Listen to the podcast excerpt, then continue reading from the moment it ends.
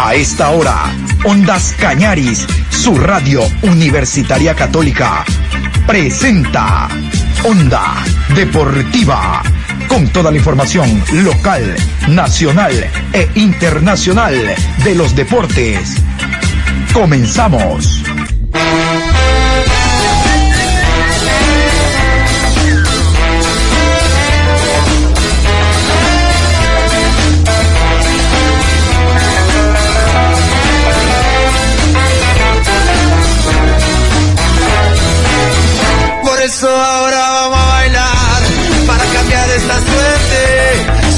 Para ausentar la muerte.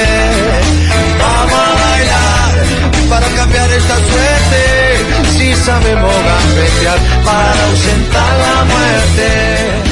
Hola, ¿cómo le va? Buenas tardes, Juan Pablo. Qué gusto saludarlo. Aquí estamos en la programación Onda Deportiva a través de Ondas Cañaris, hoy lunes 18 de octubre, programa 830. Como lo anotábamos en la mañana, hoy se cierra la Liga Pro Betcris en su fecha número 10.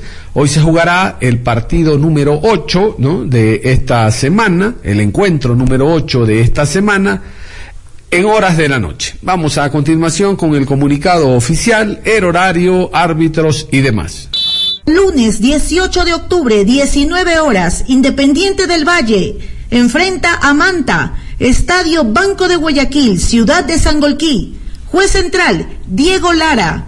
Línea 1, Edwin Bravo. Línea 2, Guillermo Parra. Cuarto árbitro, Carlos Aroca. Asesor de árbitros, Adán Ruiz.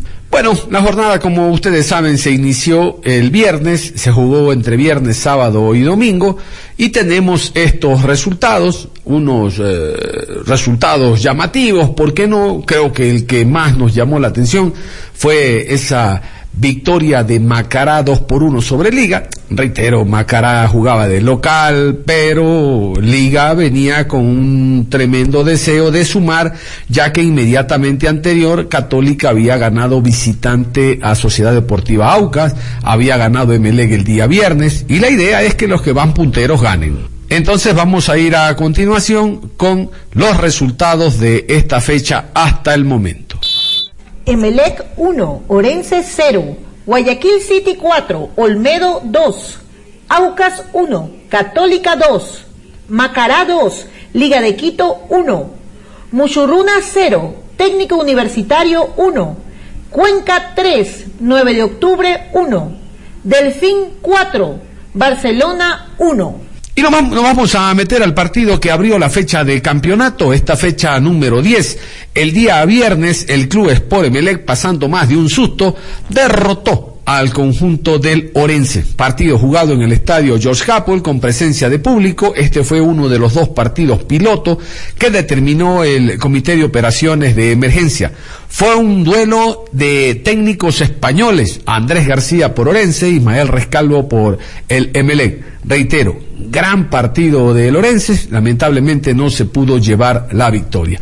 Vamos a escuchar al director técnico de Machala del conjunto de Lorenses dando una explicación sobre el compromiso. Atención, él no habla de los árbitros. Andrés García.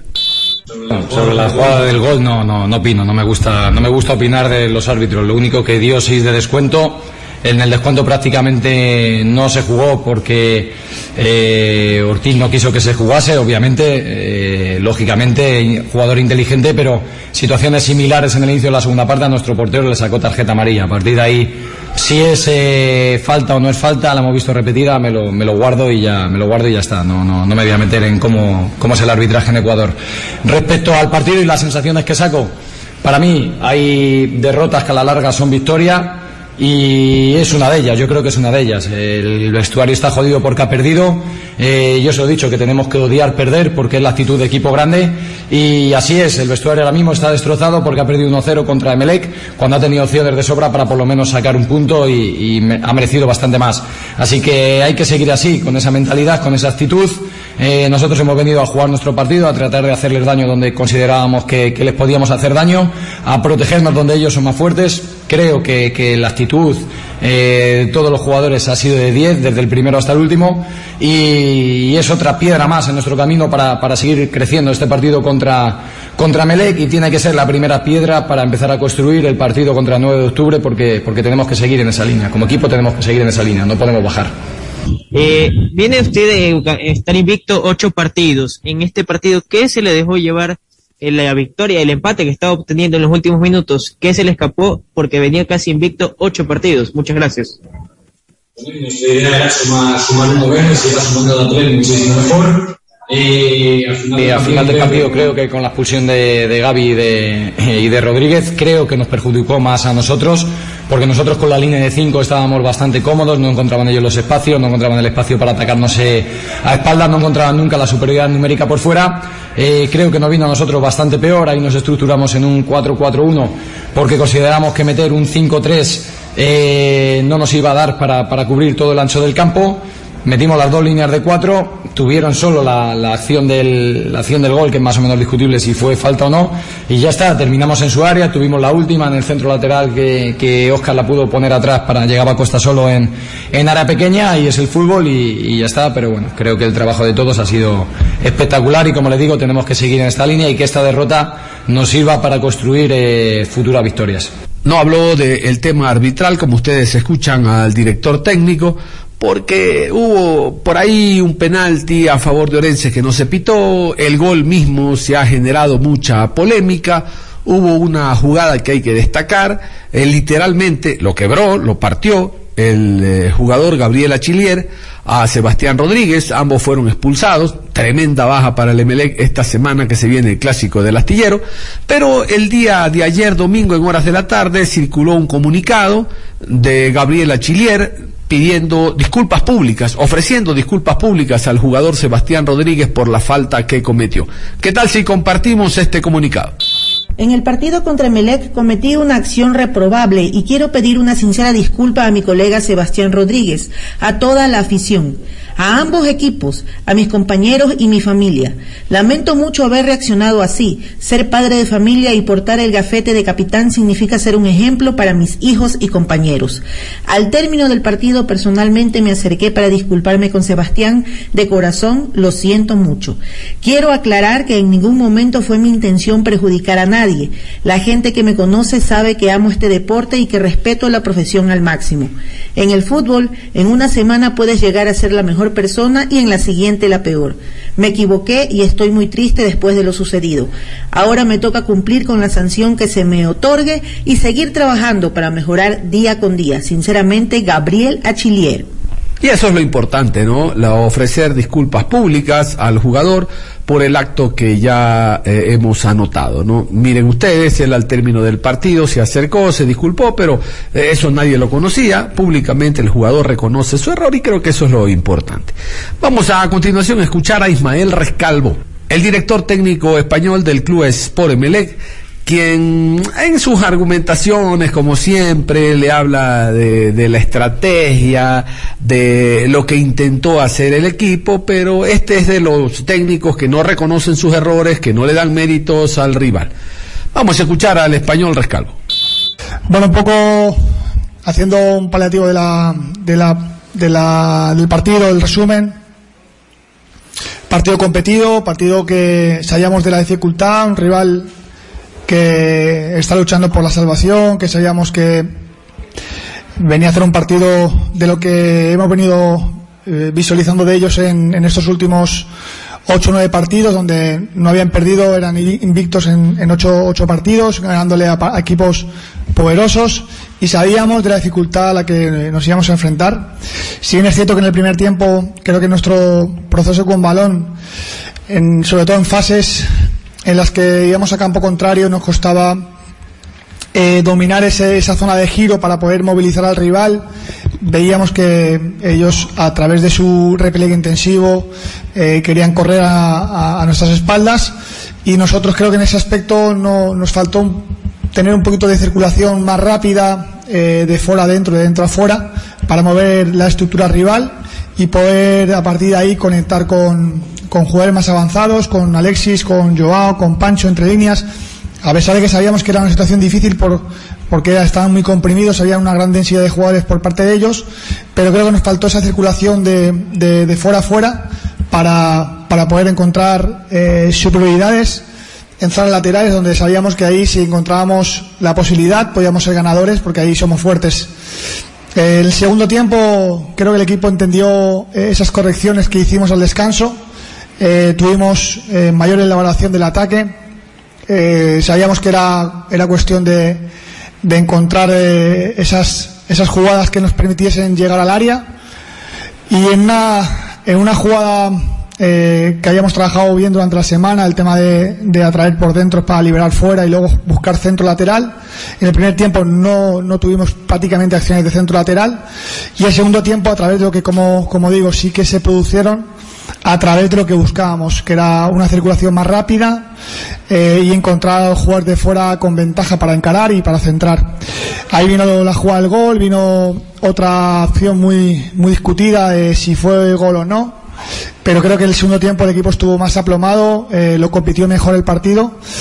Y sí que es cierto que en el primer tiempo ellos tuvieron algunas situaciones claras, como el penalti, pero creo que eh, Pedro para eso está. Creo que los porteros de jerarquía muestran eh, esos momentos cuando tienen que hacerlo y, fue, fue muy importante para irnos al, descanso con el 0 a 0 y teníamos la plena confianza que si mejorábamos esos momentos con balón del segundo tiempo, eh, el partido iba a caer de, nuestro lado, como así fue. Respecto a lo de Jackson, fue una decisión, una decisión técnica. Venía jugando los últimos partidos y decidimos para este partido tener la, la posibilidad de, de, otro jugador para, para, el plan de juego que teníamos establecido y decidimos, porque creíamos conveniente, que, que era otro jugador el que tenía que jugar. ¿De a poco cree que sorprendió un poco esta propuesta, profe, de, de Lorenzo, más allá de lo que usted manifiesta de que este equipo venía sin perder, venía sumando esos puntos? Eh, ¿Le extrañó un poco esta planificación que tuvo Lorenzo acá en este estadio, que sufrido y todo, pero lo gana eh, finalmente Mele? Y una cortita, profe, diera la impresión de que Mele tendría que entrenar durante la semana con 10 jugadores, porque siempre le terminan expulsando un jugador, profe. La, la, verdad, me hubiera gustado que esto fuese puntual, pero sí que es cierto, como bien dices, que estamos ya eh, acostumbrados o mal acostumbrados a tener que jugar con 10 jugadores y sobre todo por, por, el tipo de expulsión, ¿no? Creo que si, si, hu, si hubo un, jugador que generó una agresión fue el jugador rival. Eh, te lo digo porque he podido ver las imágenes eh, detenidamente y, entiendo que que, eh, que, Sebastián no tiene ningún tipo de, reacción para agredir a un adversario, ni para hacer un mal gesto, ni para entrar en, una disputa, porque primero no nos interesaba. El partido iba a 0-0 y lo que nos interesaba era que el partido se jugase lo, lo más rápido posible, que hubiese ritmo y nuestros jugadores lo sabían. Eh, eh, habíamos hablado con ellos que la mayoría de equipos que vienen al Capwell eh, intentan hacer eso, ¿no? Quemar, quemar tiempo, perder tiempo continuamente, del portero los, saques de meta, y ellos, igual que a nosotros nos interesa un ritmo alto porque ahí somos buenos, el rival intenta romper ese ritmo, y evidentemente no, no veo nada por, por, por, la expulsión. Lo único es que recibió un cabezazo que probablemente le ha podido romper la nariz y que nos quedamos con un jugador menos en el momento más importante del partido. Pero creo que otra vez más eh, el valor de, la, de, la, actitud del equipo, de reponerse nuevamente ante la adversidad, de poder superar eh, decisiones injustas y que finalmente eso nos, nos ayuda a ganar el partido. Eh, no, no, me sorprende porque habíamos analizado con el, con el cuerpo técnico de manera muy específica al rival y sí que es cierto que eh, se sumaban dos situaciones, que nosotros en el primer tiempo no estuvimos bien y que el rival a través de eso fue cogiendo confianza. Porque si eh, hubiéramos visto lo que lo que teníamos que hacer en el primer tiempo, probablemente el rival hubiera, hubiera llegado muy poco a portería, como sí que pasó en ese segundo tiempo, donde tuvimos al rival eh, completamente controlado, eh, a excepción de dos centros bien taponados que fueron saques de esquina y dos tiros que pasaron por encima del laguero muy lejos. No recuerdo ninguna intervención en el segundo tiempo de Pedro, ninguna parada de mérito. Y el primer tiempo, como digo, eh, el hecho de que no estuviésemos nosotros finos y precisos en el pase hizo que el rival se encontrase se encontrase cómodo, fuese creciendo y fue más producto de las dos situaciones, pero siempre teniendo en cuenta que el rival que teníamos enfrente sabíamos qué tipo de partido podía, podía plantear. Onda Deportiva. Y nos metemos al otro equipo eh, que yo les contaba, que ha ganado, que está en la parte alta, que es Universidad Católica. Universidad Católica jugando en el estadio Chillogallo, derrotó 2 por 1 a Sociedad Deportiva Aucas. Bien por el técnico eh, Sachi Escobar, su equipo juega bastante bien, realmente empiezan a recuperar el terreno perdido, hubo partidos que lamentablemente la Católica no sumó, pero se nota que han aprovechado muy bien esta para. Ceballos fue uno de los anotadores en este compromiso. Al Sugaray fue el otro, el ex Sociedad Deportiva Aucas. Casualmente vamos a comenzar con eh, el Sachi Escobar, Santiago Escobar, el director técnico colombiano, que al término del partido dio estas razones para la victoria. Contra esta clase de, rivales, creo que cualquier equipo lo va a sufrir por el ataque que tiene, por el juego combinativo. Eh, si soy justo y analizo el, bien el trámite del juego, Aucas en el primer tiempo nos perdonó la vida. Nos tuvo que haber hecho tres goles. Y no porque hay de lo uno, hay de lo otro. Superioridad de Aucas y debilidad de nosotros. Cuando terminábamos la jugada de ataque, cada salida de Ascarelli, iniciaba el juego desde ahí, nos llegaron y nos pudieron haber convertido más goles. De eso le había el equipo en el intermedio. Entonces, primero sacar el arco contra este equipo es complicado por el gran ataque que tiene. Pero también sabíamos que Aucas, por ir de, también al, al, frente, se le podía atacar y, y en el segundo tiempo se corrigieron todos los movimientos que no habíamos hecho en la primera etapa, como fue, como fue el juego posicional, controlar, controlar el, el, balón, defender el partido a través de la pelota, del control y no meternos eh, tan atrás como actores pasivos del partido y dejar el, protagonismo a, a Laucas. Ese fue el mayor problema y se corrigió con un extraordinario segundo tiempo, donde el equipo tuvo valentía, donde no nos volvieron eh, a atacar de esa manera. Las últimas, las únicas posibilidades en el segundo tiempo para Aucas fueron a través de, de esas pelotas quietas, eh, las ABP, pero después yo creo que nosotros tuvimos el, el, control de juego en la segunda etapa, fuimos más precisos, nos asociamos más, eh, atacamos con mayor propiedad y conseguimos dos goles extraordinarios, tuvimos una posibilidad más con Juan Manuel Tevez a, en 5.50, a un pase de Andrew Dapper. Entonces, para concluir, un primer tiempo de Aucas, un segundo tiempo, un segundo tiempo de Católica, y, para mejorar, lógicamente, eh, eh, el, sacar el arco en cero, que lo hemos sacado en algunos partidos, pero hoy había un rival con, con poderío, y ese es el, el reconocimiento al rival.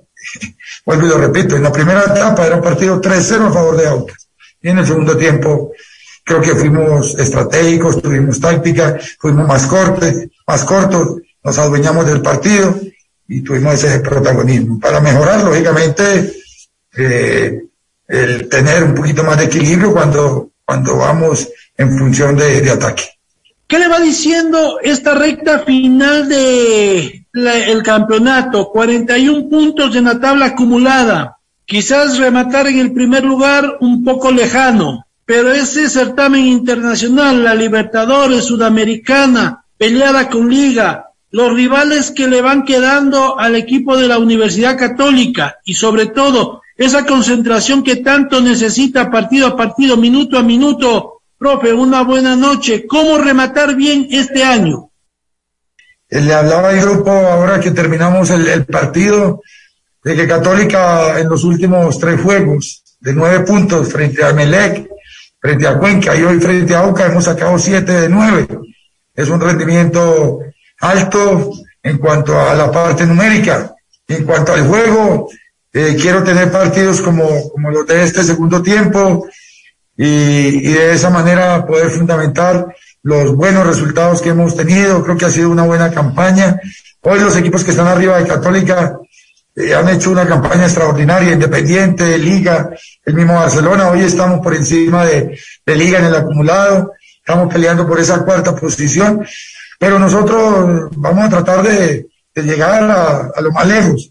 Queremos volver a Libertadores, queremos estar en los puestos de arriba. El torneo ha sido generoso, hemos hecho una excelente campaña en condición de visitante. El, punto flojo ha sido de pronto eh, en el Atahualpa, pero ya le ganamos a Barcelona, le pudimos ganar a, a Cuenca y eso en la confianza del grupo es bueno. Entonces, creo que hasta el final, son cinco finales que nos vamos a jugar y, y mirar a ver a dónde nos va, nos va a llevar eh, estos cinco partidos, porque, porque hoy no dependemos de nosotros, pero es un grupo que está fuerte. Hoy terminamos con, con cinco juveniles dentro del campo de juego, todos jugadores de las reservas.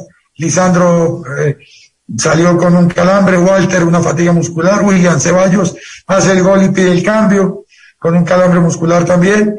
Y en ese sentido, pues tenemos un equipo de gente de experiencia y gente joven que todos tienen que tener eh, en la parte mental mucha fortaleza para aguantar estos últimos partidos. Yo confío mucho en este grupo, hay mucha unión, hay mucho compromiso y, y vamos paso a paso, Julio, pero la intención es volver a esos torneos internacionales antes de la nueva para que habrá en noviembre le quedan tres partidos, justamente dos en el Atahualpa y uno fuera que será ante el fin. Más cómo va tomando esto y hoy en la tabla de la segunda etapa se ubica segundo justamente detrás de un punto independiente del Valle que aún falta por jugar. Muchas gracias y felicitaciones. Mucha felicidad, satisfacción por, por lo que nos brindan estos jugadores, por su entrega, por su capacidad. Hoy en un partido sufrido en la primera etapa cómo lo, lo pudimos cambiar a través de una orientación, pero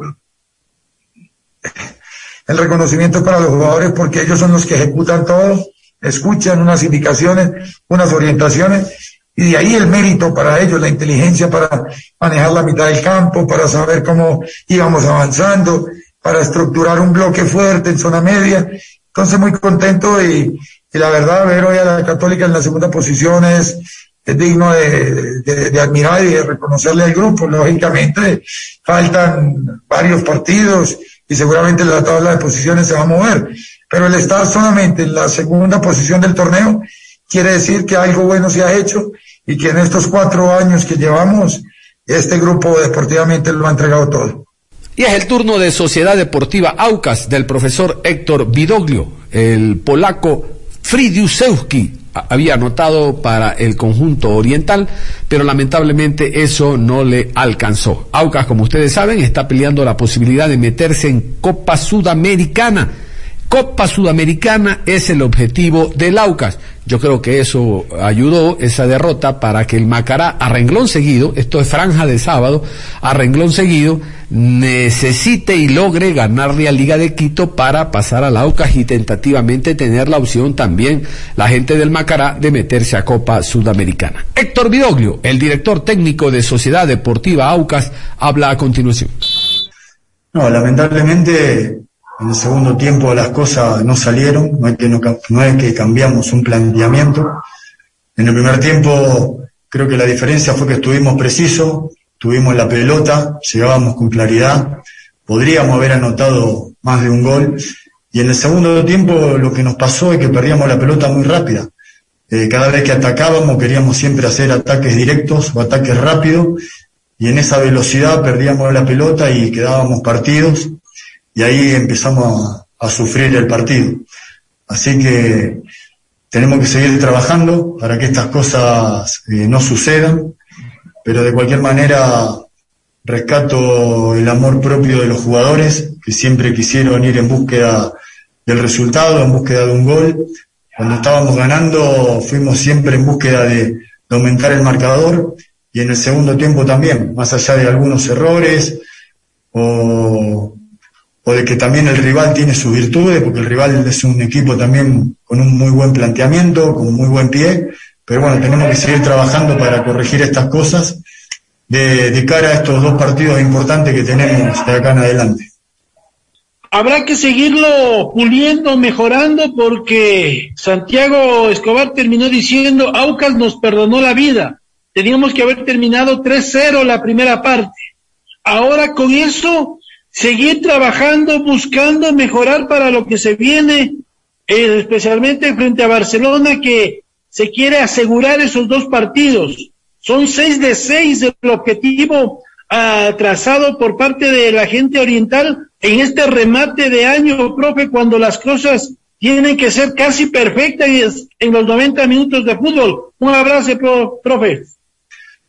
Sí, la verdad que en el primer tiempo obviamente que tenemos cosas que mejorar, pero tuvimos muy bien, hubo muchas asociaciones, intentamos jugar con, con Briones y Mejía del lateral, sabiendo que Mejía podía lastimar por afuera y, y Briones por dentro, se posicionaron muy bien, tuvimos la pelota, tuvo un mano a mano muy claro en una salida presionada Briones que la pelota pasa al lado del palo, pero como dije anteriormente, en el segundo tiempo nos costó tener la pelota, nosotros tenemos un equipo que que tiene como virtud eso. Tenemos un equipo con, con mucho talento, con muy buen pie, y lamentablemente no pudimos tener la pelota, y, y ellos sabíamos que una de, de sus armas era el remate de media distancia, no pudimos evitar esos remates de media distancia, y bueno, hay que seguir trabajando. Obviamente que nuestro objetivo principal es mejorar. Obviamente que queremos ganar, sabemos que estos seis puntos que vienen son importantísimos para lo que estamos buscando, pero nuestro objetivo es mejorar, es darnos cuenta de las cosas que estamos haciendo mal, corregirlas y, ojalá podamos seguir mejorando también en la finiquitación, porque hoy tuvimos situaciones muy claras, eh, cada córner hoy estuvo muy bien ejecutado, ganábamos, nos quedaba la pelota dentro del área chica y, y errábamos. Así que hay que seguir trabajando. Enfrentamos un muy buen equipo que tiene grandes jugadores, que tienen buen pie, individualmente y aparte tienen mucho trabajo colectivo. El técnico hace muchos años que está ahí, saben lo que juegan. Pero bueno, eh, nos vamos con mucha bronca, sobre todo por nuestra gente. Hoy le queríamos dar una alegría a la gente, sabemos que la gente se lo merece. Nos da mucha bronca, pero vamos a seguir trabajando y vamos a tratar de, de seguir mejorando y, y de seguir sumando de acá en adelante su balance o su análisis que le deja la inclusión de algunos jugadores jóvenes en estos compromisos, más que todo en esta temporada y sobre todo desde su llegada. Y además, que mejorar en el aspecto